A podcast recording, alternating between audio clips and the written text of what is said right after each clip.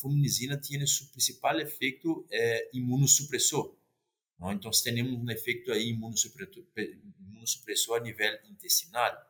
Não? Quando vamos ao deoxivalenol, o deoxivalenol depende do nível, pode, pode causar úlceras, por exemplo, no estômago, e pero seu principal efeito é em intestino, porque o deoxivalenol é, prejudica o turnover proteico. Temos aí é, é, algumas células que mantêm os enterocitos juntos, não? que se chama claudina e ocludina. Então, o deoxivalenol prejudica o turnover dessas células não? e vamos ter o aumento de permeabilidade intestinal.